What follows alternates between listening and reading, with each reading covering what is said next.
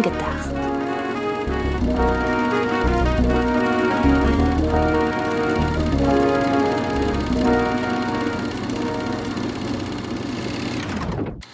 Hallo, liebe Zuhörerinnen und Zuhörer, zu einer neuen Ausgabe von Film gedacht. Film gedacht, so wie nachgedacht, nur mit Film. Hallo Antje. Hallo Sydney. Das war aber eine elegante Vorstellung unserer beider Namen. Das freut mich. Ja. Wie geht es dir bei diesen zum jetzigen Zeitpunkt noch muckeligen 28 Grad, bevor es an diesem sagenumwobenen heißesten Tag des Jahres bis zu 40 Grad hier werden soll? 39, ich finde, da kann man aufrunden. Ach, äh, ich bin ja ein sehr wärmeaffiner Mensch. Daher äh, habe ich damit kein Problem. Ich werde mir nachher einfach was Kühles trinken. Ja, ja, ich weiß, man soll ja eigentlich was Warmes trinken, aber das macht niemand. Ne? Also da ist quasi der Placebo-Effekt zu gegenteilig. Ich fühle mich wärmer, wenn ich was Warmes trinke, als wenn ich was Kaltes trinke. Ja, genau. Es wird kein Corona sein, weil äh, das ist jetzt nicht gerade die Biermarke meiner Wahl, aber wenigstens äh, gibt sie mir eine Steilvorlage als Überleitung zu einem Das unserer stimmt. beiden Themen heute. Da hast du recht. Deshalb lass uns einfach direkt weitermachen. Ist scheißegal, wie es mir geht. ja, ich hätte jetzt noch zurückgefragt, aber das Ach so, nein, gut, also mir geht es, mir geht es auch gut. Ich habe ja das Glück, meine Wohnung ist zum einen zur Nordseite gerichtet und zum anderen extrem gut isoliert. Das heißt, wenn ich eigentlich den ganzen Tag nicht rausgehen würde, würde ich nichts von der Wärme mitbekommen. Wenn ich Glück habe, wird's hier dann bei 40 Grad draußen vielleicht mal so 20. Also wirklich ein sehr, sehr großer Luxus, muss ich sagen. Aber noch kurz, weshalb ich so auf diese Wärme poche. Die Tatsache, dass wir uns hier durch diesen, durch diese Hitzewelle kämpfen müssen, hat uns dazu animiert zu sagen, ey, lass uns doch heute einfach mal über zwei kleine Themen sprechen, die wir halt so mitbringen, mit der wir den anderen so gesehen nicht ganz überraschen, weil du hast mir schon gesagt, worum es geht. Ich überrasche dich dagegen mit meiner Theorie, was ich mal wieder sehr schön finde. Und dann wird das hoffentlich eine muckelige, kleine, schlanke Ausgabe heute, bei der wir euch jetzt schon viel Spaß Vor allem muckelig. Du so, ja, es ist, es ist warm, wir wollen eine kurze Folge machen. Sie wird muckelig. Sie wird also noch wärmer. Wir machen es uns noch wärmer. es ist auch ein Wort, das ich eigentlich nie benutze, aber ich habe es heute direkt schon zweimal im unterschiedlichen Kontext verwendet. Lass uns einfach loslegen, ehe das Gehirn komplett schmilzt. Ja, okay. Also, wir haben ja vor einigen Ausgaben über Alkohol in Filmen gesprochen und darüber, wie das äh, einer Charakterzeichnung zugutekommen kann und dass das deswegen nicht immer zwingend einfach nur pures Product Placement ist, weil irgendjemand Geld verdienen will. Und warum welche Marke ist dann eigentlich den Leuten egal. Und wir haben deswegen natürlich auch über das Lieblingsbier von Dominic Toretto gesprochen, gespielt von Vin Diesel in den Fast and Furious Filmen Corona. Für die, die die Folge noch nicht gehört haben oder einfach als Auffrischung, ich habe da ja so in einem Nebensatz mehr oder weniger gesagt, ich finde Corona ja irgendwie schon passend für so eine Gruppe von äh, Autofahrern, Rennfahrern, die dann irgendwann zu Geheimagenten werden, die alles mit Autos lösen und sonst was, weil das ist ja schon ein eher ziemlich wässriges, leichtes Bier. Das kann man dann ja eher mal süppeln, kurz bevor man sich hinter das Steuer setzt. Meine, im Idealfall trinkt man gar keinen Alkohol, bevor man sich hinter das Steuer setzt, aber ich glaube, eine Flasche Corona ist da jetzt halt, also wenn, wenn, bayerische Politiker sagen, man kann zwei Maß Weißbier trinken, dann kann, dann ist definitiv die äh, Fast and Furious Crew verantwortungsbewusster mit ihrem Corona. Nach der Folge habe ich noch ein bisschen weiter recherchiert und ich bin da sozusagen versehentlich in richtige Antworten reingetapst mit dieser äh, Vermutung, Antje. Ja, erzähl. Ja, okay, ich dachte, ich gebe dir jetzt irgendwie noch die Möglichkeit, deinen Redeanteil. Ach so, nein. Äh, ich habe ja schon gesagt ähm, in der Alkoholfolge, ich bin nicht so groß mit äh, Alkohol in irgendeiner Form verbunden. Das vielleicht noch mal als Auffrischung. Ich habe von Alkohol keine Ahnung. Deshalb, weil es auch deine Theorie ist, überlasse ich dir einfach das komplette Feld. Ja. Quasi, du nickst einfach alles ab, was ich sage und ich könnte jetzt sonst was dir. Genau, der Diskussionspart kommt dann eher bei meiner Theorie. Ja. Aber jedenfalls, laut The Ringer, äh, die haben nämlich mal mit Rob Cohn gesprochen, dem Regisseur des allerersten Fast and Furious Films, The Fast and the Furious. Damals hatte die Gang rund um Dominic noch Zeit für Artikel. Und Rob Cohn hat nämlich in äh, einem Gespräch mit The Ringer gesagt, dass er wirklich bewusst Corona als das Bier für Dominic Toretto ausgesucht hat.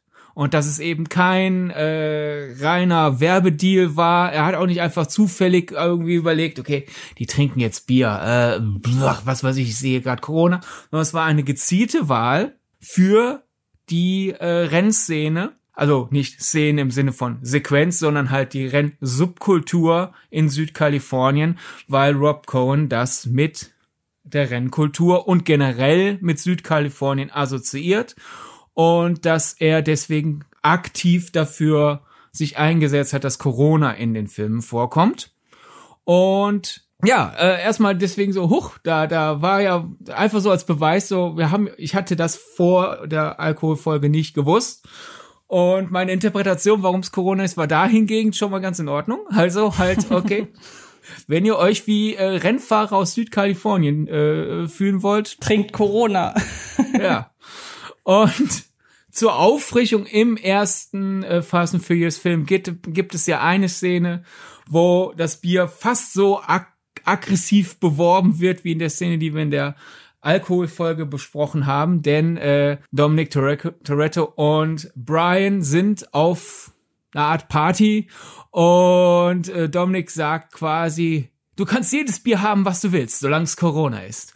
Und dann gibt er ihm ein Corona und äh, sie grinsen sich an und stoßen miteinander an. Das ist so der, die erste Sequenz, wo die beiden so eine Art Freundschaft entwickeln.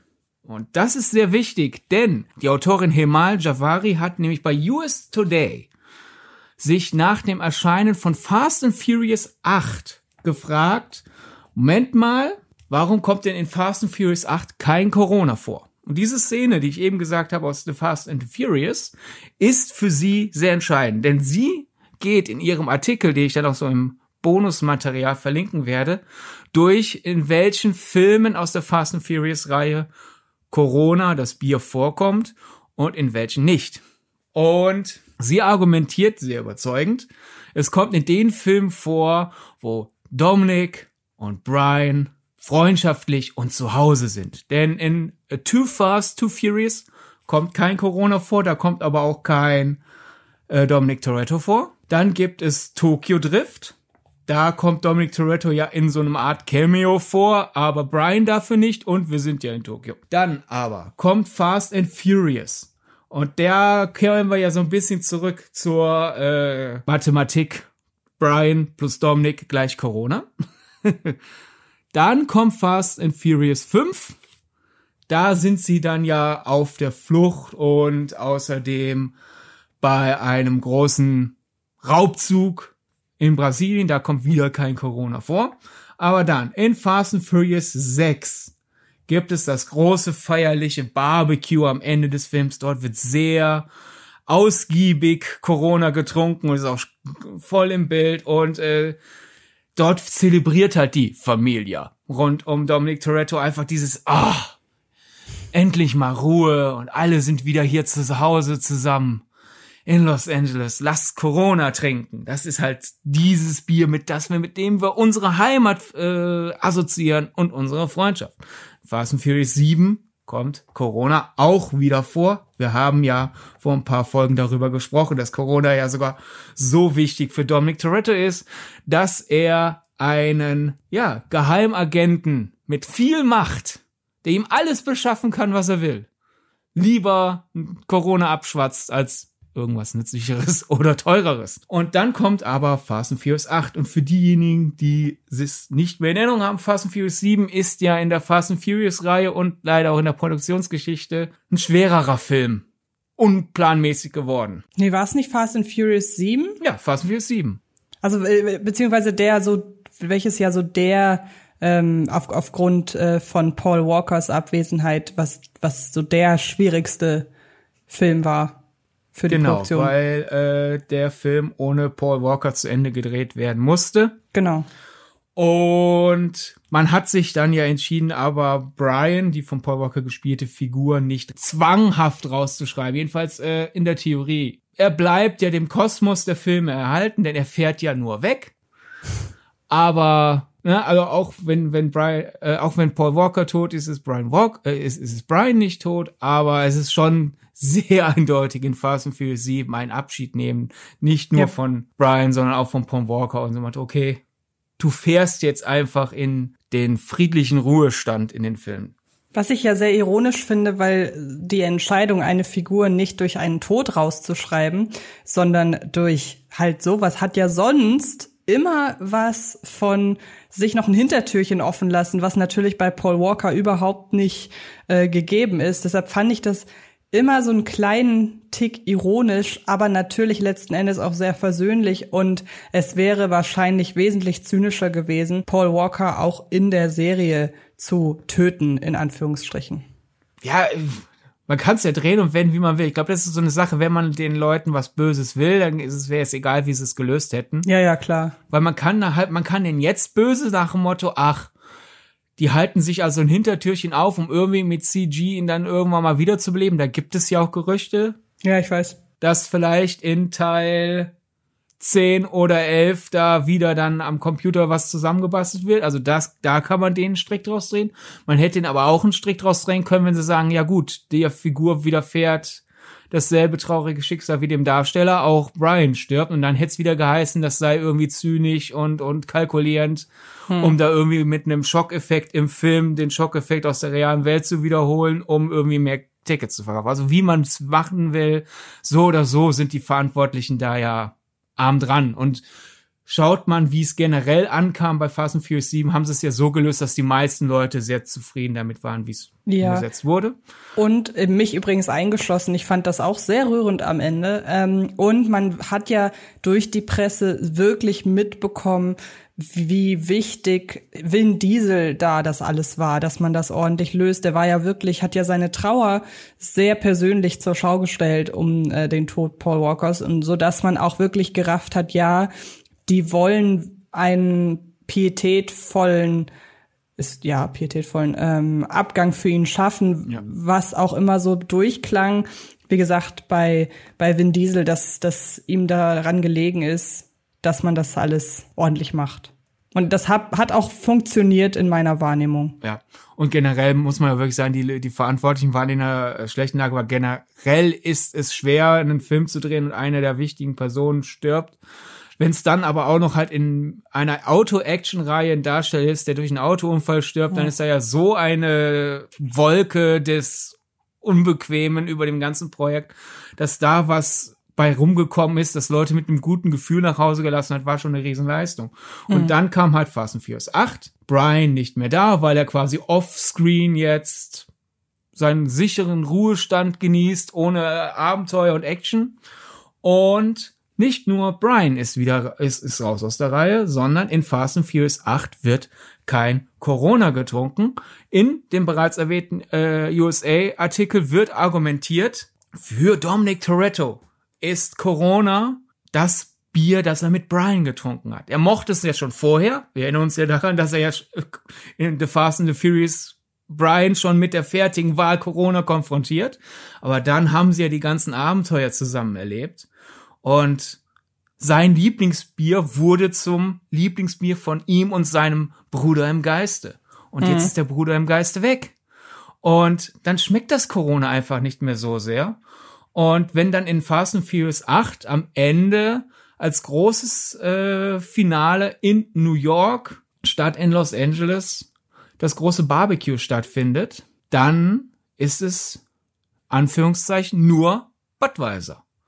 Und die Fantheorie sozusagen der USA Today äh, Autorin ist, das ist nicht, weil Anhäuser Busch die Muttermarke, der Mutterkonzern beider Marken, da einfach quasi ein bisschen so, dass das Werbebudget von der einen Marke zur anderen äh, gelenkt hat, sondern das ist ein äh, subtiler Storytelling-Hinweis, weil ein Freund sozusagen entwurzelt ne, sie feiern ja jetzt in New York und nicht in Los Angeles, keine Lust hat, gerade dieses Bier zu trinken, das er mit seinem Freund assoziiert, der sich halt verabschiedet hat, raus aus diesem ganzen Abenteuerleben. Und deswegen trinkt er halt einfach ein ähnliches Bier, aber halt nicht dasselbe. Ist das ähnlich von der Qualität, dein, dein, deine Erfahrung nach? Also, äh, in den USA haben ja beide guten Ruf, oder was heißt guten Ruf? Sie haben ein gutes Standing im Markt, dass das beides sehr erfolgreiche Biere sind, die viel verkauft werden. Und auch so von der Süffigkeit und so. Ja, aber als, als, als, als Europäer. wir, die ja dann in der Tendenz doch im, im Bier ein bisschen mehr Geschmack haben wollen, wir rümpfen über beide die Nase. und ja, von der Süffigkeit her, also ich meine, ich glaube, Corona will halt insgesamt erfrischender wirken und ich glaube, für den Ami an sich, die denken, Budweiser ist schon Bier mit Geschmack, weil sonst gäbe es ja nicht auch noch dieses Bud Light, das ja, ja von Mark Wahlberg in Transformers 4 sehr, äh, sehr denkwürdig geöffnet wird. Aber ja, ich meine, die sind in derselben Familie. Also nicht nur okay. in derselben Konzernfamilie. Aber an klar. sich, ich finde das eine sehr rührende Theorie, so dieses und ich finde es auch glaubwürdig, so dieses Absolut, ja. Wenn man mit einem mit einem Freund viel erlebt hat und der ist gerade nicht da aus dramatischen Gründen und dann halt metafiktional aus traurigen Gründen, da nicht gerade in so einem Moment das schon wieder trinken wollen, weil dann ist die Partylaune im Eimer. Ja, ich finde das auch sehr schön und ich finde es eigentlich so deutlich in seiner Aussage, dass ähm, man sagen muss, dass man es eigentlich ja fast hätte erwähnen können. So, also zwischendurch immer mal, wie die eben, wie die eben dazu stehen zu dem Bier, dass das für sie was bedeutet. Also muss ich tatsächlich sagen. So nach Motto, dass in Fast and Furious 8 vielleicht jemand Dominik ein Corona reicht und der so. Ja, genau. Nicht ohne, nicht ohne Brian und dann nimmt Ja, eben, also was? das ist so hübsch eigentlich. Hätte man meiner Ansicht nach auch wirklich thematisieren können, weil das wirklich sehr charmant ist. Weiß nicht, wie du das siehst. Ja, ich auch vor allem halt wenn man ja bedenkt, dass der erste Regisseur der ganzen Reihe auch bewusst Corona ausgewählt hat, es liest sich halt wirklich so dadurch, wie die äh, Dame der USA Today das aufgeschlüsselt, aufgeschlüsselt hat. Es liest sich nach Absicht und nach, nach einer Art Charakterbogen, die man ganz subtil hintenrum ja. hört, so nach dem Motto, wer jetzt keinen Bock hat, sich über Biermarken Gedanken zu machen, dem fällt's nicht auf und wer sich halt so ein bisschen da reinfuchsen will, wird's entdecken. Das klingt alles so schön und schlüssig, aber es gibt einen Haken. Oh, erwähne ihn doch einfach nicht. nee, wir müssen das jetzt ausdiskutieren. Erinnerst du dich an Fast and Furious 9? Ja. Was trinken sie da? Oh, das weiß ich nicht mehr. Das sind so Details, die merkst du dir. Corona wieder. Corona. Oh nein. Und Brian ist ja nicht da. Und Empire oh hat äh, Justin Lin gefragt, und äh, er hat geantwortet, für ihn war klar, wenn er zurückkehrt, hat ja äh, Fast and Furious 7 und 8 nicht gedreht, wenn er zurückkehrt, dann wird wieder Corona getrunken, denn zu seiner Zeit wurde Corona getrunken, also wird jetzt, wenn er wieder da ist, wieder Corona getrunken. Für ihn ist das halt ein Markenzeichen der Filmreihe und es kann doch nicht angehen, dass die Regisseure, die zwischenzeitlich für ihn übernommen haben, dieses, dieses Markenzeichen rausgenommen haben. Ja, ach Mensch. Und jetzt bin ich halt wirklich mit mir im Konflikt, wie ist Justin Lins Entscheidung in Fast and Furious 9 halten soll. Mhm. Auf der einen Seite, hey, du hast die Reihe zu der Erfolgsreihe gemacht, die sie ist. Und da passt es irgendwie zu erkennen, hey, dieses, diese, Mar diese Markenerwähnung in dieser Filmreihe wurde zu Kult. Also es ist irgendwie ein Markenzeichen, also muss dieses Markenzeichen zurückkehren. Auf der einen Seite also Hut ab. Es ist eine dumme Reihe, also muss man auch dumme Markenzeichen feiern. Aber andererseits habe ich so das Gefühl, äh, ist das nicht ein bisschen, selbst für Fast and Furious zu stumpf? Wäre es nicht ja. schöner gewesen, Corona rauszulassen? Irgendwie schon. Die Theorie hat direkt verloren bei mir. ja, ist es die Theorie, die jetzt für dich verloren hat, war durch Justin Lins Entscheidung? Äh ne, die Inkonsequenz, die Inkonsequenz tatsächlich. Ja. Ach man. Ah. Tja, Na gut. Da, das könnt ihr jetzt da draußen ausdiskutieren. Äh, äh ist vielleicht durch beweist Justin Lins Entscheidung und dass da niemand ihm eingegr eingegriffen hat, beweist die, dass dieses ganze Fast and Furious 8 wird bewusst kein Corona getrunken. War das alles Schwachsinn? Oder war das eine schöne Sache und Justin Lin hat da einfach einmal radikal drüber gefahren? Hm, bin ich gespannt, was ihr dazu sagt. Ja. Jedenfalls, wir wissen ja, Fast and Furious 10, er ist ja nicht mehr am Steuer. Wer weiß, vielleicht ja. ist Corona wieder weg. Ja. Apropos sagen, am besten macht ihr das über unsere äh, Social Media Plattformen, also nicht unsere Plattform, aber über unsere Accounts auf diversen Social Media Plattformen, genau genommen. Aber wir hätten so viel weniger Sorgen, wenn wir. ja, genau. Wir hätten ein deutlich schlechteres Gewissen, aber wir hätten auch mehr Geld. Da sagst du was. Ähm, und zwar über Twitter und Instagram. Da heißt unser Podcast Filmgedacht. Und es gibt einen Letterboxd-Account. Da werden heute dann entsprechend zwei Filme wahrscheinlich drinstehen. Und ähm, weil wir dort die ganzen Folgen, beziehungsweise das machst ja du so schön. Ähm, du archivierst da die ganzen Folgen. Hast zuletzt auch, ich muss das an dieser Stelle mal öffentlich sagen, du hast zuletzt auch den den Instagram-Account sehr schön geführt, als ich im Urlaub war. Daher lieben Dank dafür und für dein fleißiges Posten ähm, von Bonusmaterial bei Twitter. Ansonsten Ihr könnt uns persönlich auch erreichen. Ich heiße Antje Wessels, sowohl bei Instagram und bei Twitter und ich überlasse dir deine Ausführungen zu deinen Accounts. Auf Instagram heiße ich äh, Sidney Schering, wie auch im realen Leben.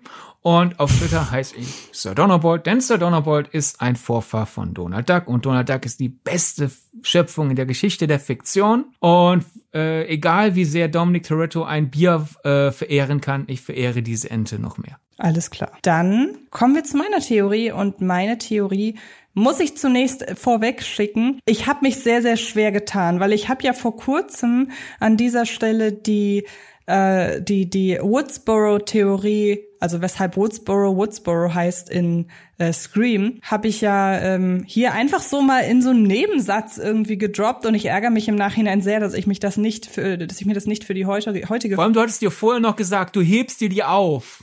Du ja, ich weiß. und dann hast du sie einmal gedroppt. Ja, weil ich sie so toll fand. naja, jedenfalls bin ich da ein bisschen traurig. Aber, und deshalb hat es auch lange gedauert, bis ich eine Theorie gefunden hatte, von der ich dachte, lass uns mal darüber reden. Dieser, diese Theorie, ich hatte sie schon kurz nach dem Film, aber sie schien mir ehrlich gesagt ein bisschen zu sehr gewollt, als dass ich sie sogar mit dir diskutiert habe. Ähm, normalerweise teilen wir ja solche Gedankengänge immer direkt nach einem Film, auch gerade bei dem, weil wir über den relativ viel geschrieben haben. Habe ich hier nicht gemacht, weil ich dachte, ja, es ist auch sehr weit hergeholt irgendwie. Aber ich dachte, für heute könnte das vielleicht passen. Und es geht um Thor, Love and Thunder. Und um diese Theorie komplett auszuformulieren, sage ich an dieser Stelle, wir werden spoilern müssen. Ich kann die Theorie aber auch tatsächlich ohne ähm, allzu große Spoiler erstmal erklären, was natürlich ganz cool ist. Und dann kommen wir irgendwann, wenn wir merken, so wir müssen jetzt spoilern, äh, sagen wir im Vorfeld, jetzt kommt der Spoiler-Part. Ich glaube, das ist am fairsten. Worum geht es in Thor Love and Thunder zur, zu Beginn? Es geht darum, dass wir Thor kennenlernen als von den Ereignissen, insbesondere in Infinity War, gebeutelter Superheld, der sich dann ja in Endgame halbwegs rehabilitiert hat. Warum ist er in Infinity War, durch Infinity War gebeutelt? Er verpasst oder er wird Zeuge eines Fehlers seinerseits, die, der mit äh, Thanos zu tun hat und macht sich entsprechend Vorwürfe, ähm, dass er einen großen Anteil daran trägt, dass Thanos die Gelegenheit bekommt, seinen äh, Blip oder den Blip zu vollziehen. Und äh, wir haben dann eben zu Beginn, insbesondere in einer sehr coolen Szenenmontage, den äh, geistigen Wiederaufbau von Thor, dem wir beiwohnen, durch eben sein äh, ausführliches äh, durch sein ausführliches Training und so weiter. Und ähm, dann nehmen wir halt teil an seinen also nehmen kurz oder nehmen kurz Anteil an seinem an seiner kurz an seinem kurzen Ausflug mit den Guardians of the Galaxy und dann verfolgen wir ihn eben auf seinem Thor Love and Thunder Abenteuer. Ich habe während des Films mir so gedacht, dass die Charakterentwicklung, die sich natürlich subtil durch den ganzen Film zieht, weil es ja auch darum geht, dass Thor eine neue Aufgabe für sich braucht, auch wenn er vermeintlich die zu Beginn mit den Guardians bereits so gefunden hat. Also es scheint ja so, als hätte er wieder halbwegs zu seiner Superhelden, äh, in seine Superheldenrolle reingefunden, finde ich, dass im Grunde eigentlich der ganze Film weiterhin eine Auseinandersetzung mit seinen unterschiedlichen Persönlichkeiten ist. Denn wenn man sich mal überlegt, der Film hat eine ähnelt dramaturgisch, das habe ich auch in meiner Kritik geschrieben, einem einem Roadmovie. Also Roadmovies kennen wir ja, äh, egal ob man jetzt äh, 25 kmh nimmt oder was, den habe ich gerade gesehen, deshalb fällt mir der jetzt als erstes ein. Oder sämtliche anderen Roadmovies, die sind ja recht wie soll ich sagen, die, die haben eine stationenbezogene Dramaturgie. Also so auf, auf so einem Roadtrip äh, treffen ja dann die Helden im Grunde auf verschiedene Personen oder werden mit unterschiedlichen Konflikten konfrontiert. Dann lösen sie diesen Konflikt im besten Fall und dann geht's weiter. Und so ist ja Thor Love and Thunder auch aufgebaut. Und ich habe mal so überlegt, Thor wird ja im Laufe des Films auch mit mehreren Menschen und eben mit mehreren Konflikten konfrontiert. Und wenn man mal so darüber nachdenkt, dann repräsentiert eigentlich jede Person, der er trifft, äh, die, die er trifft, einen seiner möglicherweise eingeschlagen oder in Zukunft eingeschlagenen Wege.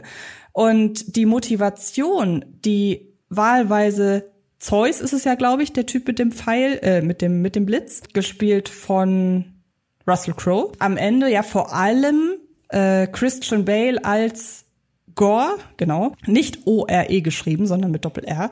Ähm, das sind verschiedene Möglichkeiten, wie sich Thor in Zukunft entwickeln könnte, beziehungsweise es sind Charakteranteile in beiden Figuren enthalten und ähm, auch so ein bisschen in den in der Aus oder in der Art und Weise, wie die Guardians of the Galaxy auftreten zu Beginn des Films und vor allen Dingen in mit mit der Anwesenheit von Jane Foster, die ihn während des Films durch ihre ihr plötzliches Dasein als Held oder als Heldin eben leitet. Und in dieser Kombination finde ich den Ansatz oder den Gedankengang sehr schön, dass Thor zwar gegen Widersacher kämpft, aber dank der Leute, die ihn umgeben, eigentlich gegen sich selbst. Ich weiß nicht, ob dieser Subtext ohnehin über dem Film irgendwie schwebt und du mir jetzt gleich sagst, ja, aber das ist doch klar, das ist doch, das ist doch offensichtlich diese Symbolik,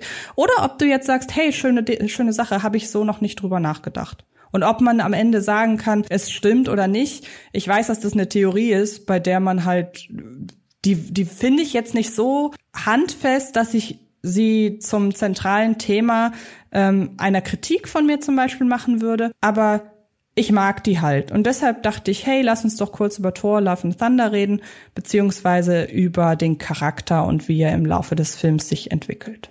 Finde ich schön, dass du es äh, ansprichst, denn ich wollte dir eh vorschlagen, dass wir dann zum VOD-Start eine längere Folge über Tor machen. Genau. Und mein Ansatz für die Folge wäre nämlich gewesen, dass der Film für mich ein Verdrängungsfilm ist. Ja, genau. Das ist ja, hat ja auch so, das hat ja auch Ansätze davon, genau. genau. Und das könnte ja dann in der, können wir dann in der Folge ja näher ausführen. Mhm. Äh, diesen Persönlichkeitssuchaspekt. Ich würde sagen, du hast ja gerade gefragt, quasi, äh, ist das nicht super offensichtlich oder denkst du jetzt schöne Theorie? Meine Antwort ist quasi da, dazwischen, denn dass es äh, um Thors Selbstfindung geht, wird am Anfang ja wirklich wortwörtlich auch genau. ausgesprochen. Das ja. heißt, das ist nicht überraschend, aber dass das äh, doch so gut durchgezogen wird, wird mir jetzt erst durch deine Ausführungen klar.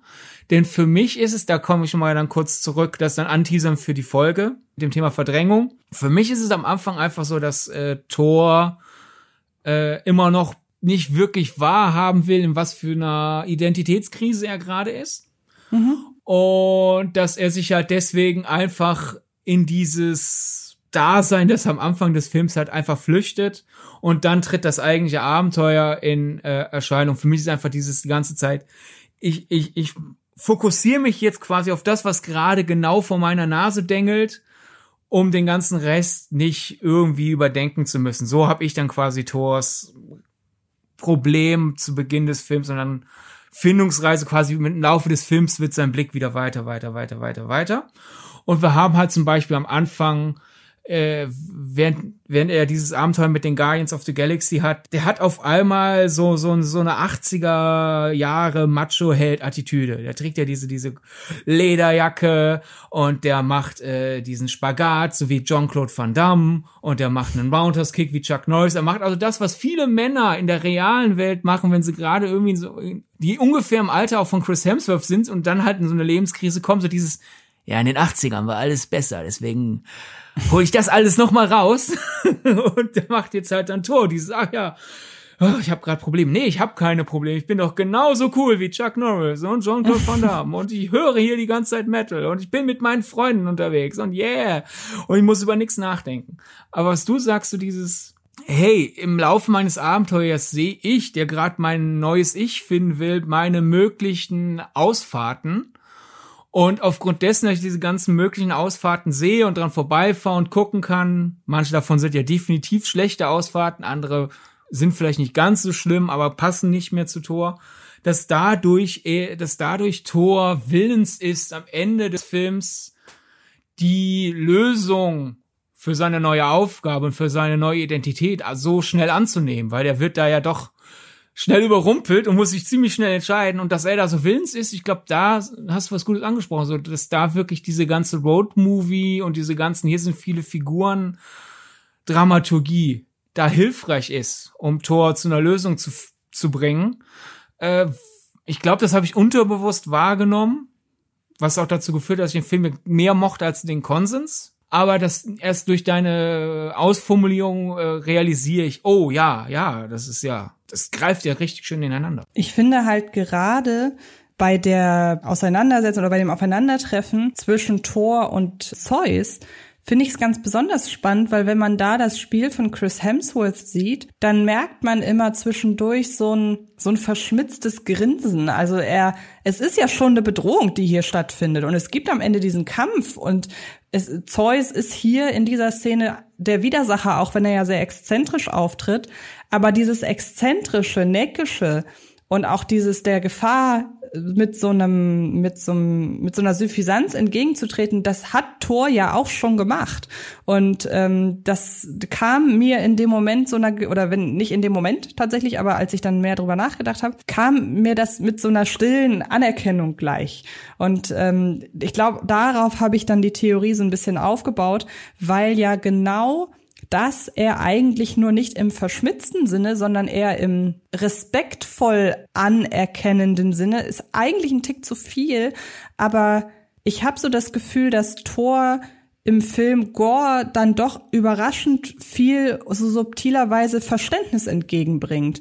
Er scheint die Beweggründe für Gores Verhalten im Stillen nachvollziehen zu können. Das nähert meine These tatsächlich noch so ein bisschen. Jetzt Zeus ist ja klar zu Beginn der Zeus-Szene und ich glaube, vielleicht können ja jetzt hier dann so langsam die Spoilerwarnung aussprechen genau. für die, die Torlauf und Fonda noch nicht gesehen haben. Ja. Äh, zu Beginn der Zeus-Szene ist er ja absoluter Fanboy und äh, ganz mhm. so, so, so inner, innerlich kichernd erklärt er den anderen ja, wie viel er bei Zeus abgeguckt hat. Und insofern ist Zeus dadurch, dass sich dann ja zeigt, was für ein selbstsüchtiger und feiger Kerl er ist, zeigt Thor vor, äh, führt Thor vor Augen, wie er hätte enden können, wenn er nie dieses Heldentum für sich entdeckt hätte. Weil genau. Thor hat genauso dieses selbstverliebte Auftreten. Das hat er auch immer noch. Das ist immer noch ein Teil von ihm, nur dass da jetzt mittlerweile halt auch äh, eine Fürsorge für andere mit drin ist, aber halt dieses pompöse Auftreten und allein halt auch in der, äh, in der, in der Szene mit Garnitz. Thor kämpft sehr vorführend, sehr guck mal, wie cool mein Move, er kämpft nicht effizient. Genau. Und wie Thor ja selber erklärt, ich habe viel von ihm übernommen. Er ist äh, Gott des Blitzes, ich bin Gott des Donners und hier und da ist das nicht toll und so.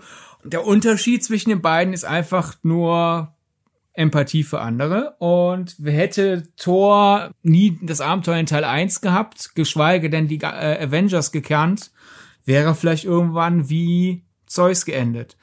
Dann äh, andere Figuren, dann kannst du gerne dann das mit Gore noch mal ein bisschen näher ausführen, weil da muss ich noch was drüber nachdenken. Andere Situationen, mhm. andere Figuren, die ihm aufzeigen, was, was seine möglichen Antworten sind für seine Identitätssuche, sind einerseits zum Beispiel Valkyrie, die ja quasi seinen Platz als König von Asgard übernommen hat. Somit könnte man, könnte sich ja für Thor der Gedankenprozess einsetzen, was wenn ich das übernehme? Weil auch mhm. Valkyrie ja auch sich nicht wirklich glücklich zeigt in dieser neuen Position. Also wäre ja eine Möglichkeit, dass Valkyrie sagt, komm, Thor, du hast mir diese Stelle gegeben, ich will sie nicht mehr übernehmen, du sie. Aber, naja, wir sehen ja, wenn Valkyrie da schon unglücklich ist und Valkyrie doch die deutlich organisiertere Person ist, wie sollte dann jemand unorganisiertes wie Thor Spaß ja. an diesem Organisationsjob haben. Also, zack, Haken hinter. Dann Jane führt Thor ja nochmal vor Augen, wie er früher war, weil Jane ja mehr oder weniger sei, zumindest seine Heldenidentität übernimmt, ja fast sogar wortwörtlich. Aber so sehr das auch in dem Moment für Jane eine schöne Lösung ist und Thor ja auch zu Beginn des, des, des Treffens mit der neuen Jane sozusagen ein bisschen Neid oder Eifersucht zeigt, wird auch im Laufe des Films klar, dass das liegt für Thor in der Vergangenheit. Er kann nicht mehr der neue, frische Held sein. Mhm. Für Jane ist das ja neues, neu, neu und aufregend. Sie ist halt frisch Heldin geworden.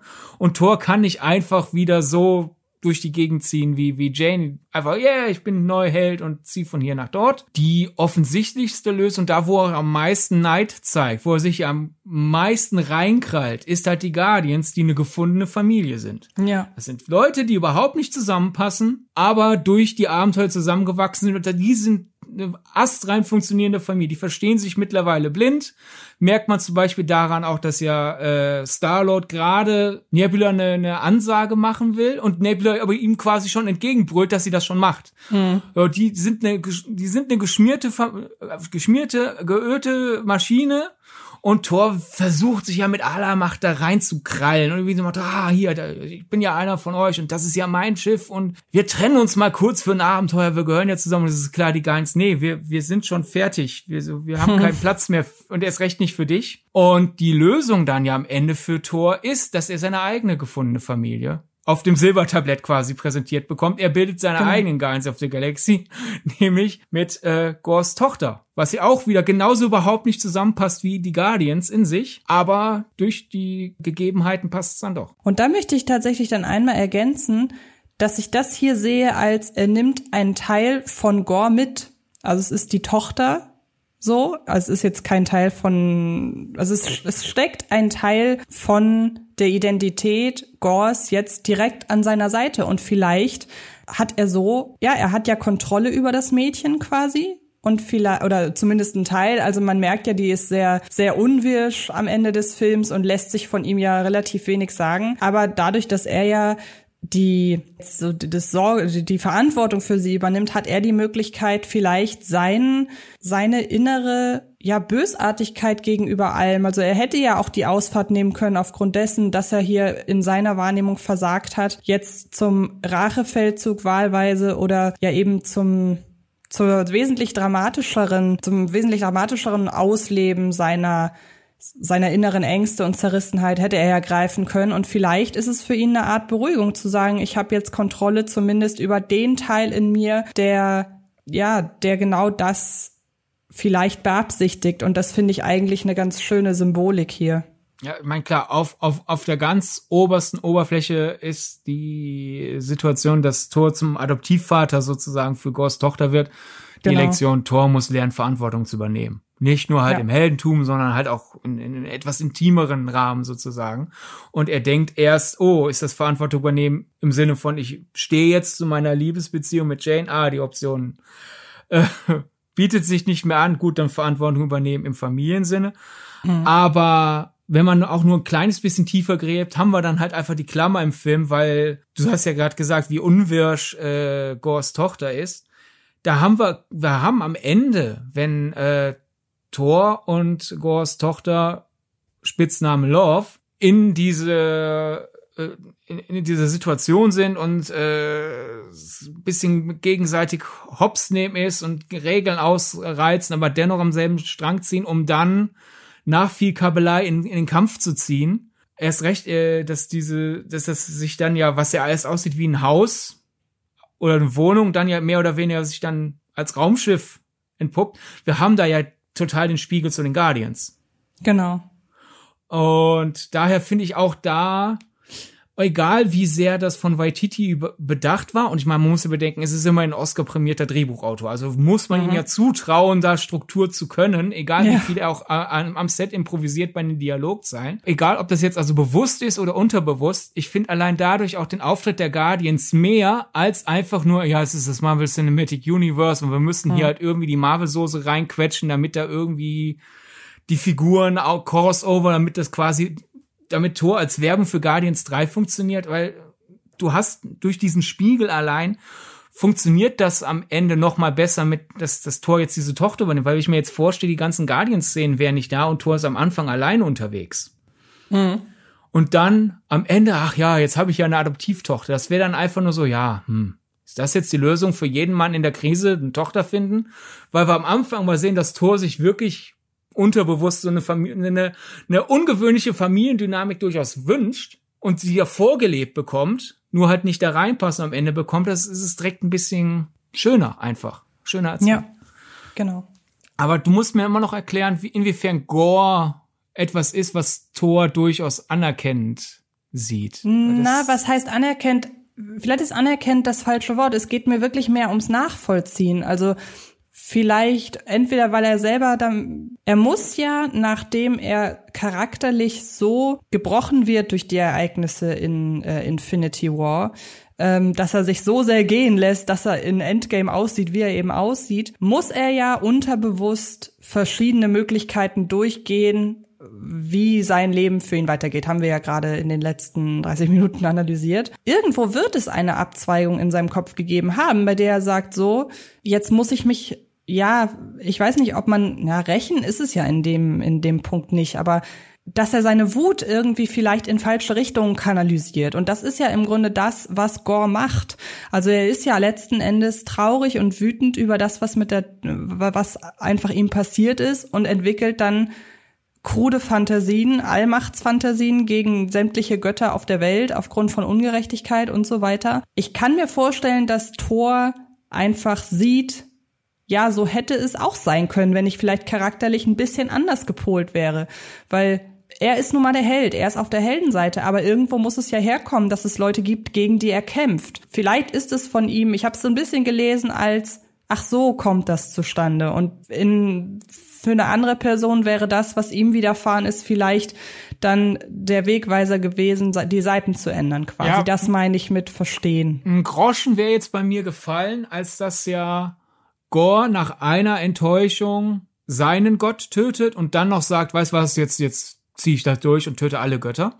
Und Gore mhm. köpft ja seinen Gott im Cold Open von genau. Love and Thunder. Und vorm Zeitsprung in Endgame köpft Thor in der eiskalter Rache Thanos. Denn wir, wir erfahren ja in, in diesem Verhör, dass Thanos ja für nichts mehr zunutze ist. Also die, die mhm. Infinity-Steine sind zerstört Thor, äh, Thanos ist jetzt hier halt einfach Täter und der ist aber keine Gefahr mehr für uns und dennoch tötet Thor Thanos.